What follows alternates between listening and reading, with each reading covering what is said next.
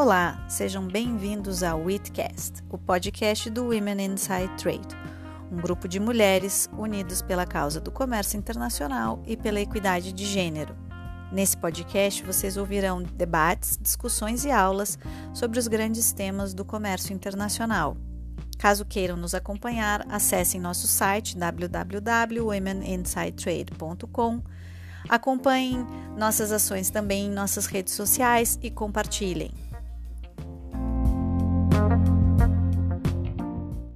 Bem, hoje a gente tem um episódio muito interessante desse podcast da Women Inside Trade.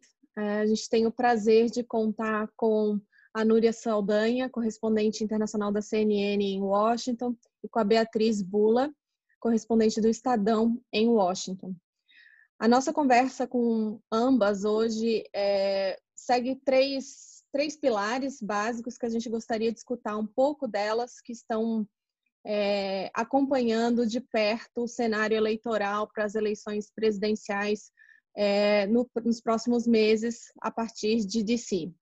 Então, iniciando essa conversa pelo contexto econômico, é, eu queria perguntar um pouco para vocês duas sobre a ótica econômica, como vocês avaliam o cenário norte-americano atual e como isso se replica para o cenário eleitoral.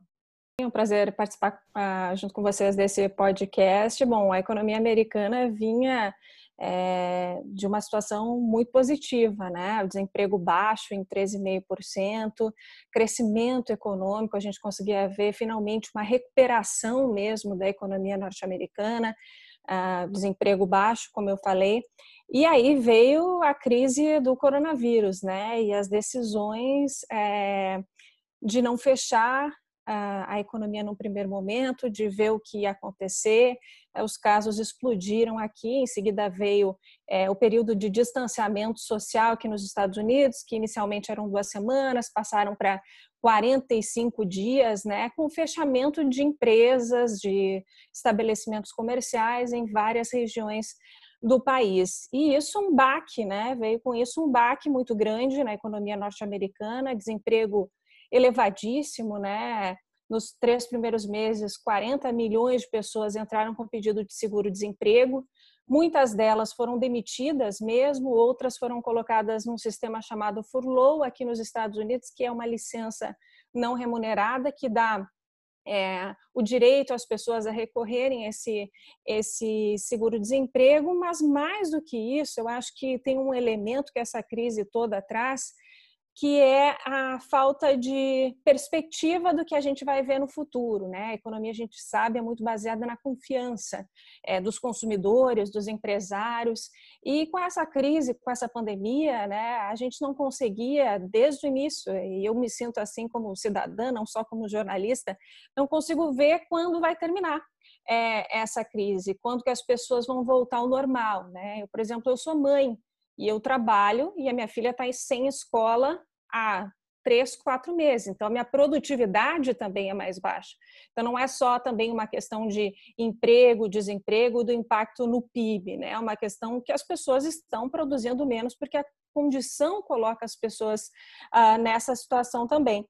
É, então, eu acho que a situação no cenário eleitoral que vinha favorável, eu diria, para o presidente Donald Trump, é, inverter um pouco, né? Porque quando pega no bolso das pessoas, as pessoas ah, repensam o que vão fazer. E na história dos Estados Unidos, nenhum presidente é, conseguiu se reeleger quando a economia ia mal. Ou, ou um partido, né? O partido do, do presidente, tinha um presidente republicano, a situação, e a economia sofria algum baque, ele não conseguia eleger o próximo candidato também. Então, eu acho que a questão econômica é, pesou é, para as eleições, né? E acabou impactando é, nos resultados e nas pesquisas do presidente Donald Trump. Ele tem um grande desafio pela frente. A gente sabe que eleições americanas são decididas nos últimos minutos. A gente nunca sabe que informação vai ser tirada da é, da cartola, digamos assim, né? Mas acho que pesou muito para ele, especialmente a questão do desemprego, porque essa era uma arma muito forte que ele tinha. Né? O desemprego está em 13,5% no menor nível da história.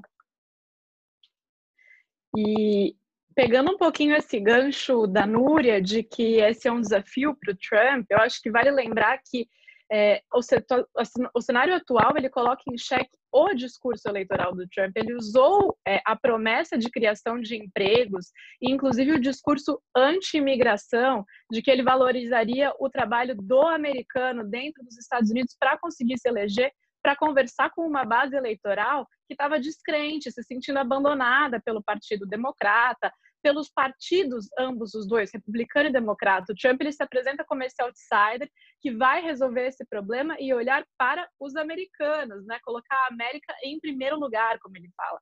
Ou seja, privilegiar os empregos dos americanos. Então, ter uma taxa que sai de desemprego, que sai da casa dos 3, 3,5%, passa para os 14%, coloca em xeque esse discurso por completo. Era uma campanha que estava praticamente ganha para o presidente que consegue entregar a principal promessa dele, que é de criação de empregos, seja pelas suas próprias políticas, seja pelo momento econômico, mas o fato é que o cenário era muito bom. E aí ele vem agora falando que a situação está melhorando, mesmo com essa crise fora de precedentes, né? Teve uma geração de emprego pontual agora em junho, é, e ele comemora isso e ignora os outros dados, mas a, os dados ainda são muito ruins para ele.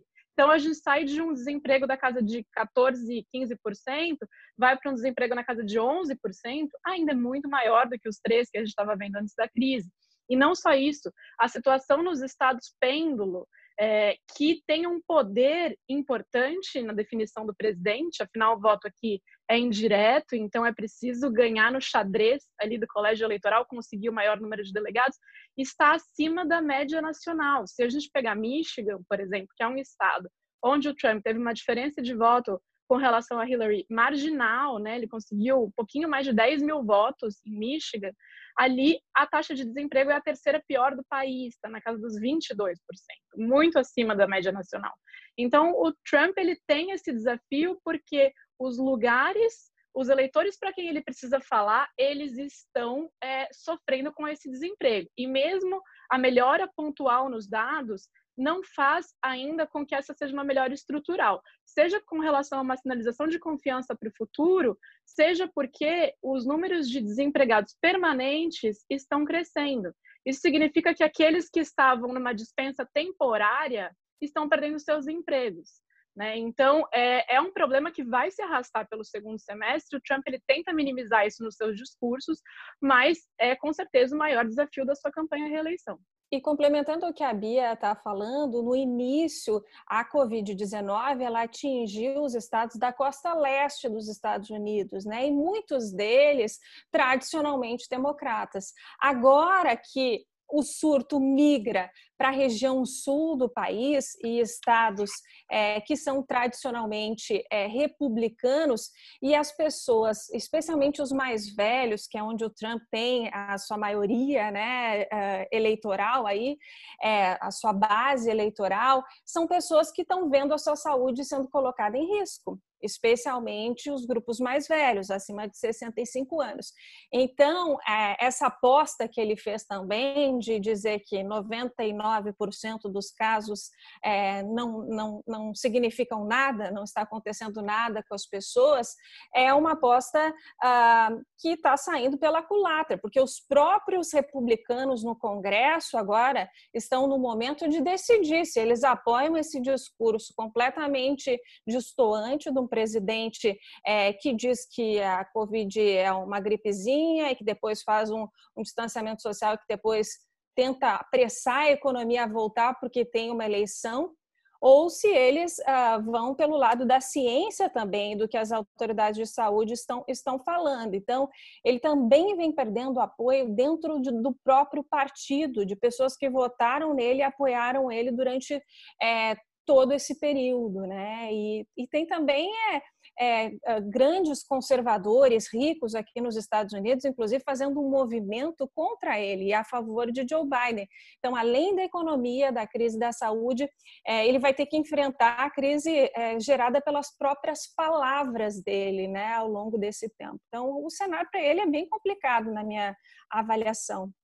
Indo para o nosso segundo bloco, que a Renata comentou que nós faríamos, a questão social vem para dá mais complexidade ainda a essa relação, né, ao futuro das eleições. E é sobre isso que a gente queria conversar um pouquinho com vocês. Quer dizer, os Estados Unidos estão vivendo um cenário de ebulição que surpreendeu nas últimas semanas, é, mas a gente sabe que isso sempre existiu. O que surpreendeu é que isso explodiu de repente, né?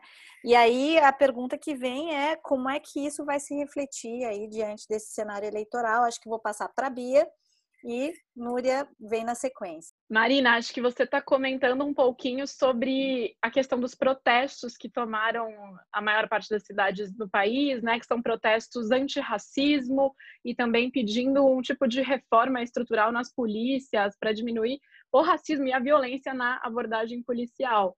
É, a gente já viu esse tipo de manifestação em outras ocasiões, especialmente em situações que, infelizmente, aconteceram várias vezes na história dos Estados Unidos, como a que aconteceu com o George Floyd, que foi assassinado é, no último dia 25 de maio, um homem negro, é, tem aquele vídeo que viralizou com os policiais, né, o imobilizando no chão, prensando o joelho contra o pescoço dele e, claro, isso gerou um estopim de protestos. O que, é diferente dessa vez? Eu acho que é um pouco a sua pergunta.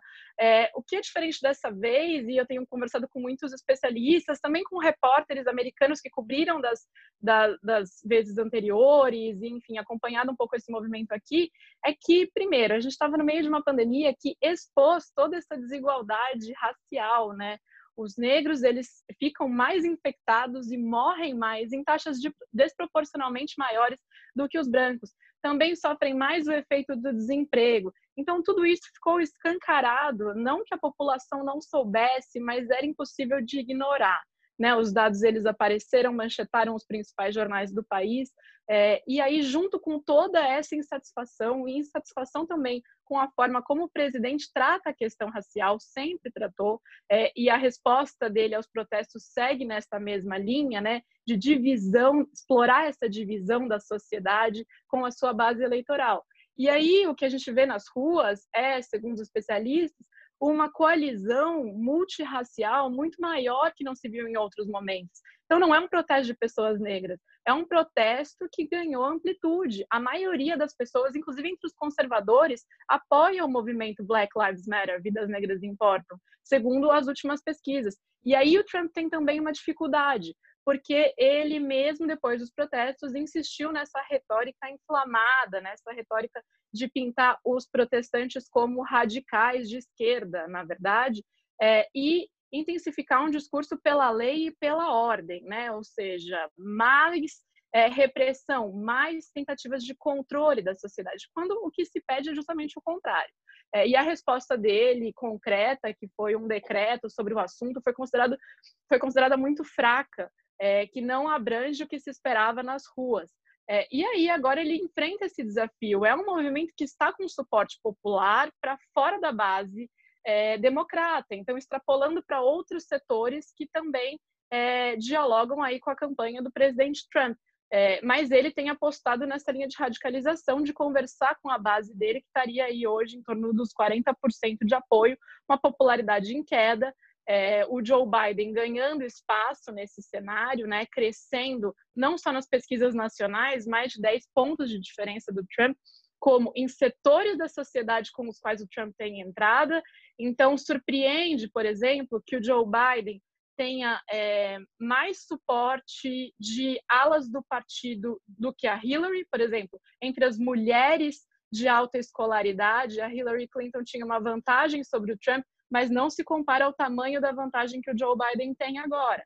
É, e isso já surpreendeu um pouco nessas pesquisas desse último mês, mas também ele tem entrada entre um eleitorado branco sem diploma universitário, que é justamente o eleitorado do Trump que deu a vitória para ele no meio oeste, Michigan, Pensilvânia, Wisconsin.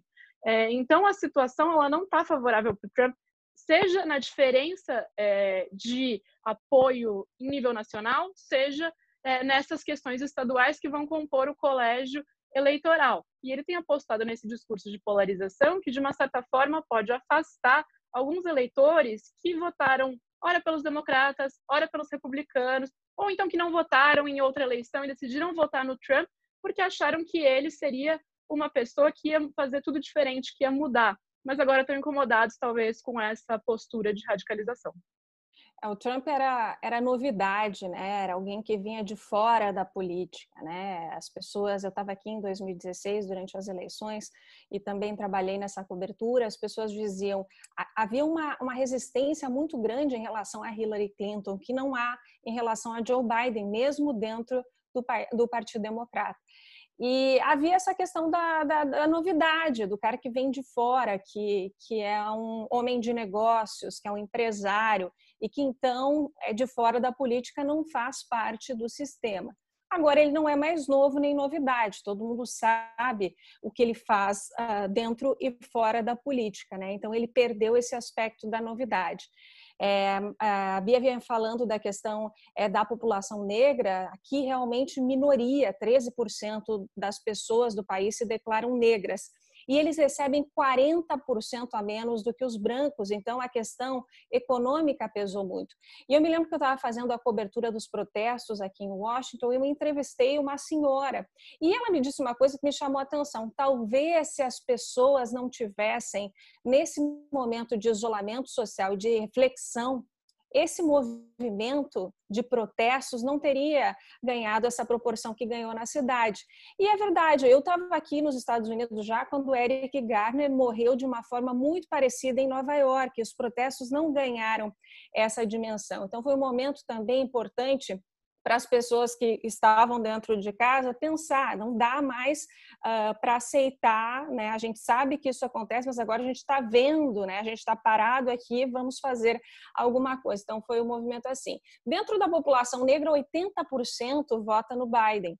E essa questão das mulheres também é muito importante também. O Biden, ele anunciou lá em março que ele ia escolher uma mulher como vice-presidente. Né? Isso acabou chamando a atenção das mulheres, especialmente, e para ver é, votos é, de que ala do partido esse, essa escolhida né, pode levar também. E, e aí eu acho que com relação a essa pauta do vice-presidente, é, é importante falar duas coisas.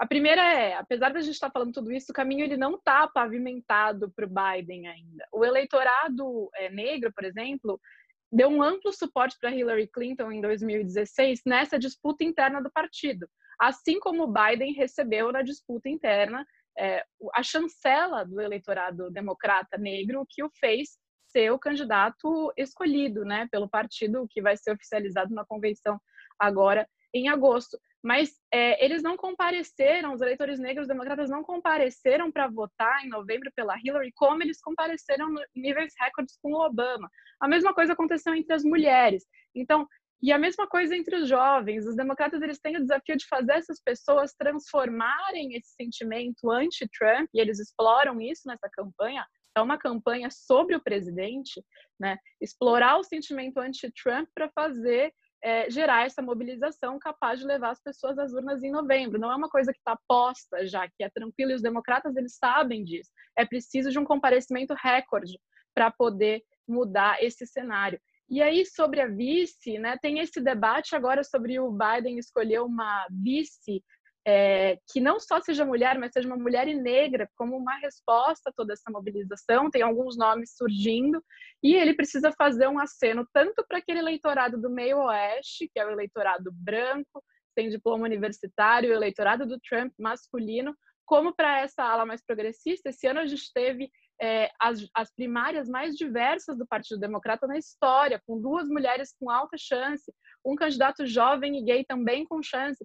Então, o Biden ele precisa fazer um aceno sobre o futuro do Partido Democrata ao compor a chapa. Ele está numa situação difícil, ele precisa acenar para esse futuro mais jovem e mais diverso e para os manifestantes das ruas e para o eleitorado do meio oeste, branco, sem diploma universitário, é, vamos ver o que vem por aí. Ele já anunciou que vai falar quem é o vice no comecinho de agosto. É perfeito. E juntando um pouco toda essa ebulição interna que está acontecendo é, nos Estados Unidos em função da pandemia, das, da questão dos protestos, é, o que que, o que que eu queria um pouco escutar de vocês sobre a pauta, pauta de política externa, o quanto que isso importa para o eleitor americano, né? Juntando um pouco todo esse cenário em ebulição aí dentro e agora pensando os Estados Unidos para fora.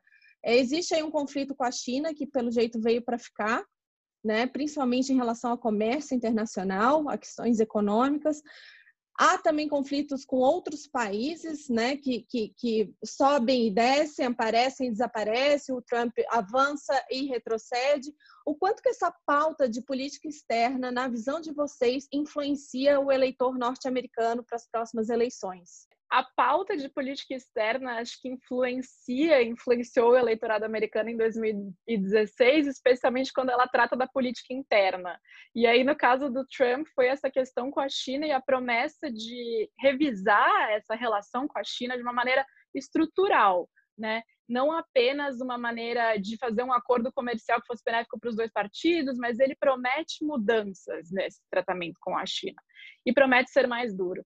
E aí isso tem um apelo entre o, esse eleitorado que se viu sem emprego, que culpa a globalização por muita coisa que acontece, na esteira desse discurso trumpista mais é, radical, né?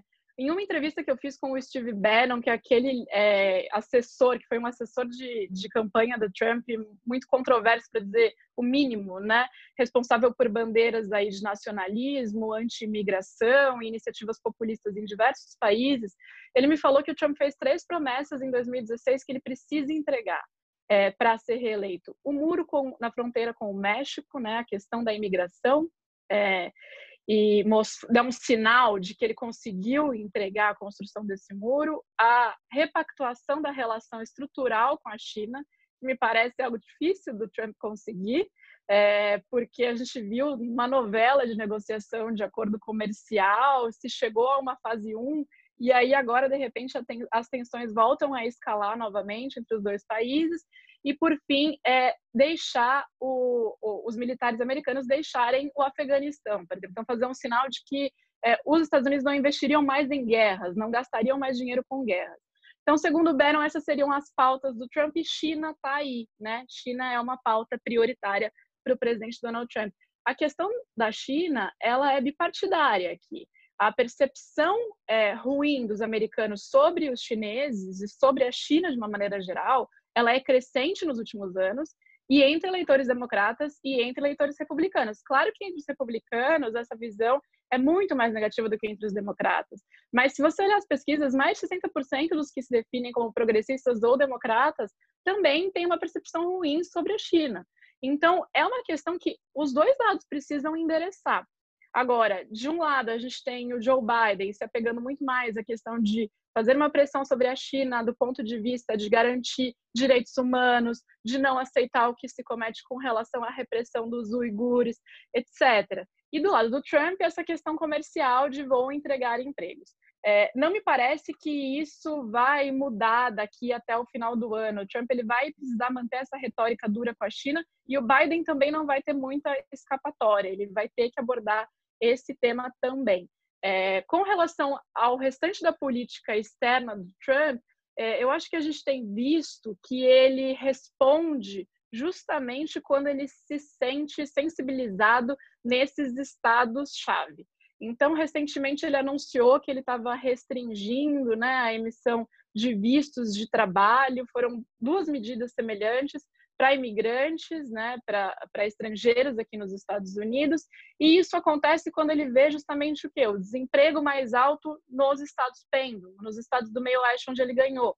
Ele quer dizer, olha, eu estou fazendo tudo que está ao meu alcance para garantir o emprego de vocês, apesar de ser muito pouco provável que um emprego seja, substituído por outro. A gente está falando de é, produções completamente diferentes. Por exemplo, você trata do meio oeste, é, normalmente são empregos de pessoas sem diploma universitário, esse eleitorado do Trump.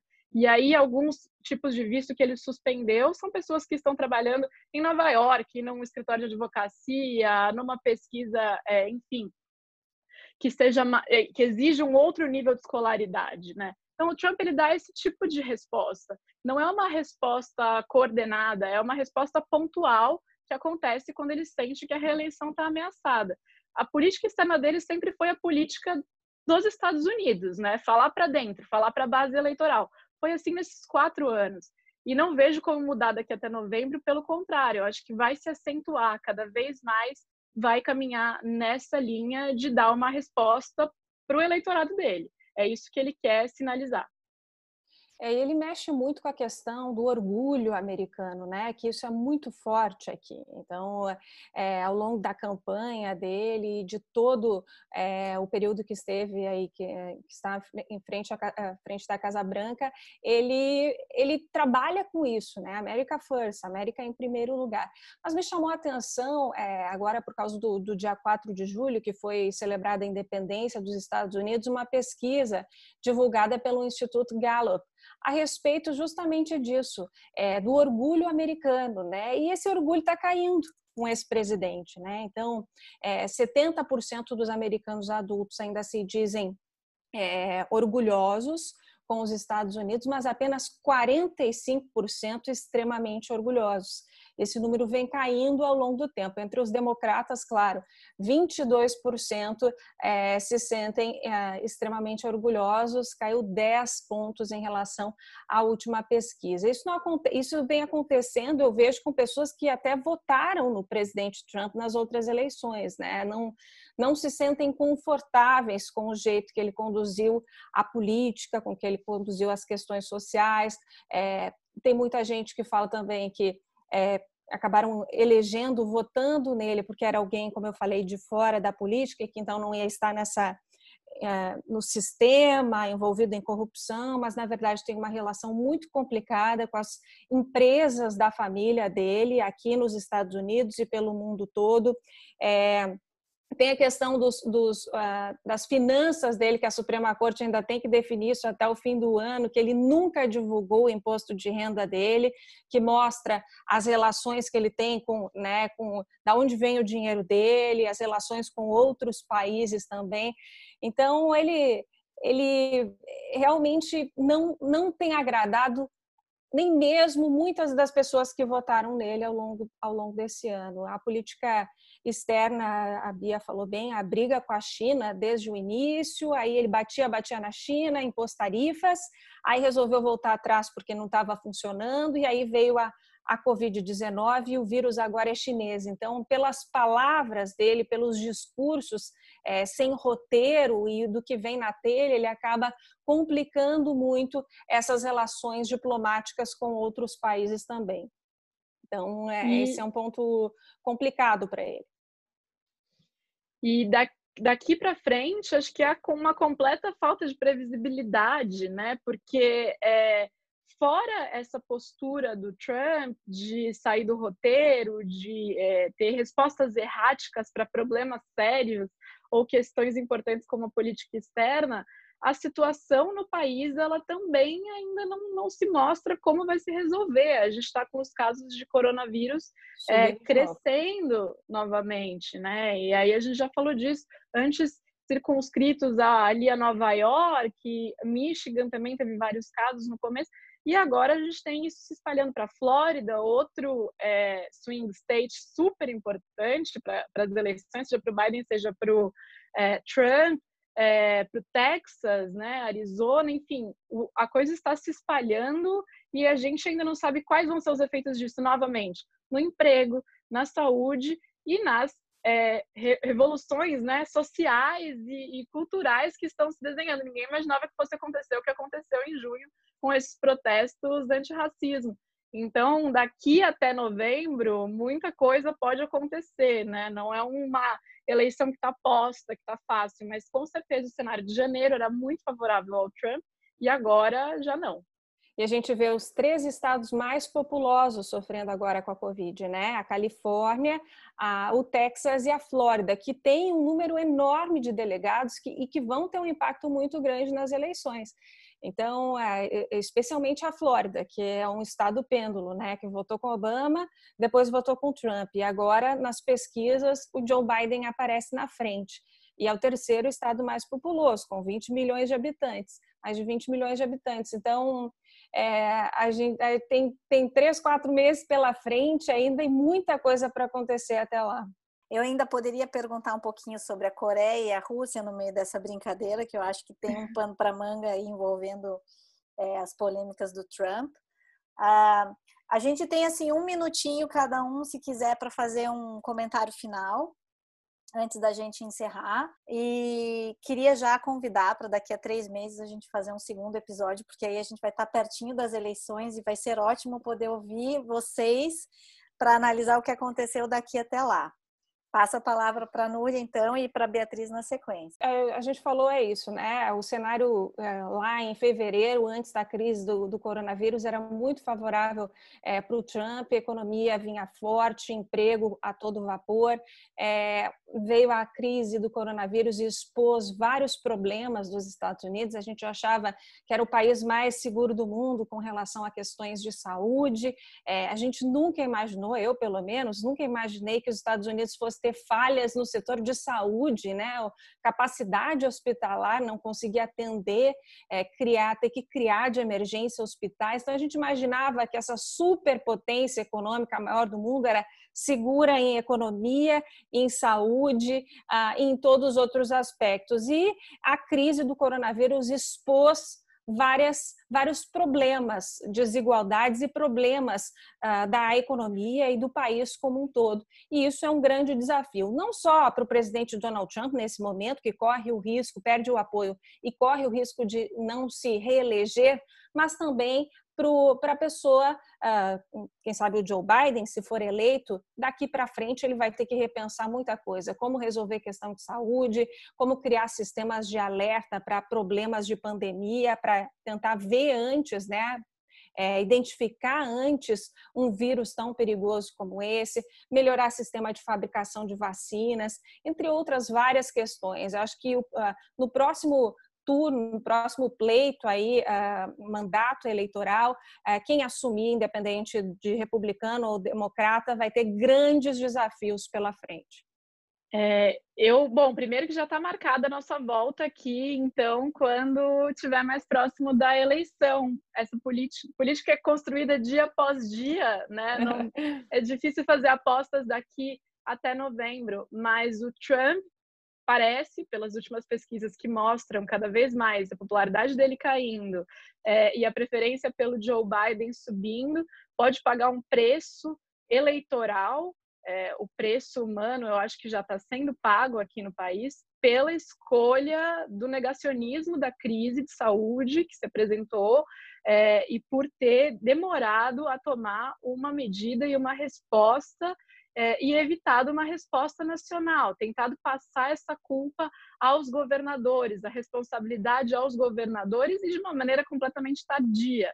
Então, o que a gente vê hoje é sim uma situação sem precedentes, ninguém estava pronto para lidar com isso, é, mas o Trump ele fez uma escolha, ele fez várias escolhas. Todas as reportagens mostram que ele foi alertado desde janeiro da gravidade da situação. Então, a partir de agora, ele tenta reverter isso no discurso e radicalizando um pouco mais para fazer um apelo à sua base, que a sua base não o abandone e esteja lá em novembro votando com ele. Mas isso pode afastar alguns dos eleitores mais moderados. E quais vão ser os impactos disso? Na própria saúde, na própria economia americana, podem acabar se voltando contra ele. A gente ainda não consegue saber, né? Porque é uma história em andamento, é, mas é o risco que ele está correndo agora. E aí a gente conversa de novo mais para frente. É, pessoal, eu queria agradecer a participação de vocês. Foi um prazer, Renata Amaral, convidar essas correspondentes incríveis, direto de DC, Núria Saldanha e Beatriz Bula, para fazerem essa cobertura para nós. É, fico aqui de boca aberta para fazer um próximo episódio. Super Maravilha. obrigada pelo convite. Obrigada pelo convite, foi ótimo participar dessa conversa e a gente vai ter que acompanhar tudo de perto até lá. Eu também queria agradecer o luxo de ter vocês aqui com a gente. Obrigada, obrigada pelo trabalho que vocês fazem diariamente e por concederem um pouquinho do tempo aí para os nossos ouvintes para um episódio de tão alto nível. Muito obrigada, gente. Esse foi mais um Witcast. Eu sou Marina Egídio de Carvalho, também faço parte do Woman Inside Trade e vou conduzir as conversas com nossos convidados em nosso podcast. Espero que vocês gostem e compartilhem.